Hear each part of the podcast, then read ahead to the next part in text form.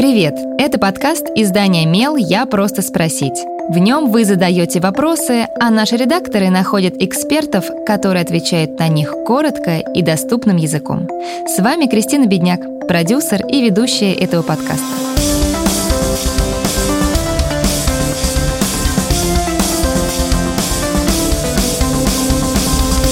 Иногда подростки конфликтуют с родителями не из-за цвета волос или выбора вуза, а из-за фундаментальных вещей. Психолог Светлана Филяева объясняет, как быть, если родители посещают церковь, а ребенок не разделяет их взгляды и не хочет идти у них на поводу. Моя мама все оправдывает религией, заставляет меня проходить религиозные таинства. Сейчас она учится в богословском институте, ведет уроки в воскресной школе. Я не считаю себя верующей. Верю, что есть высшие силы, но в учении нет. Езжу в воскресную школу только чтобы мама лучше ко мне относилась. Но это сильно сказывается на моем самочувствии. Семь дней в неделю приходится вставать в семь часов. Что мне делать? Родители и дети далеко не всегда смотрят одинаково на одни и те же вещи. Но это не мешает любить друг друга и оставаться семьей. Главный совет — в семье нужно учиться договариваться, говорить о своих желаниях, учиться понимать другого и находить компромиссное решение. Девушка много пишет, в чем она не согласна с мамой. Но нет ни одного примера, пробовала ли она с ней поговорить и изменить ситуацию.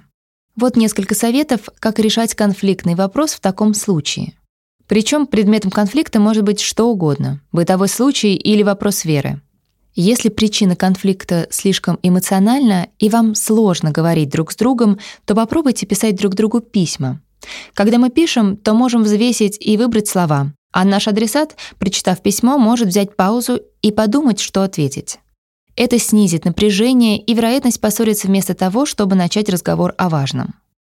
Не забывайте в общении с другими говорить про себя, свои желания, свое согласие или несогласие. Девочка пишет «Езжу в воскресную школу, только чтобы мама лучше ко мне относилась». Подросткам стоит задать себе вопрос. Часто ли я молчу и делаю то, что не нравится, только чтобы другие ко мне хорошо относились? Всегда нужно дать маме, члену семьи, другу возможность узнать себя, свое мнение.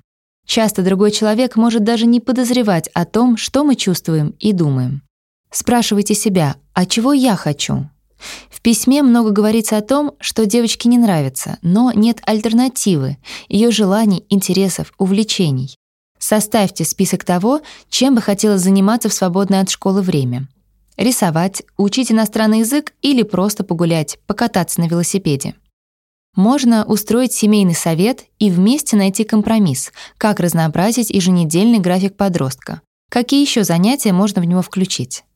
Если мама доверяет кому-то из духовных наставников или преподавателей в воскресной школе, то стоит посоветоваться с этим человеком, попробовать привлечь его к совместному обсуждению дел с мамой.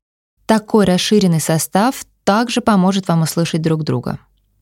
Автору письма и всем подросткам, кто хочет лучше узнать себя и быть более успешным в коммуникации, стоит прочитать две книги. «Чего ты по-настоящему хочешь» Беверли Бэтчела и «Ты можешь больше, чем ты думаешь» Томаса Армстронга.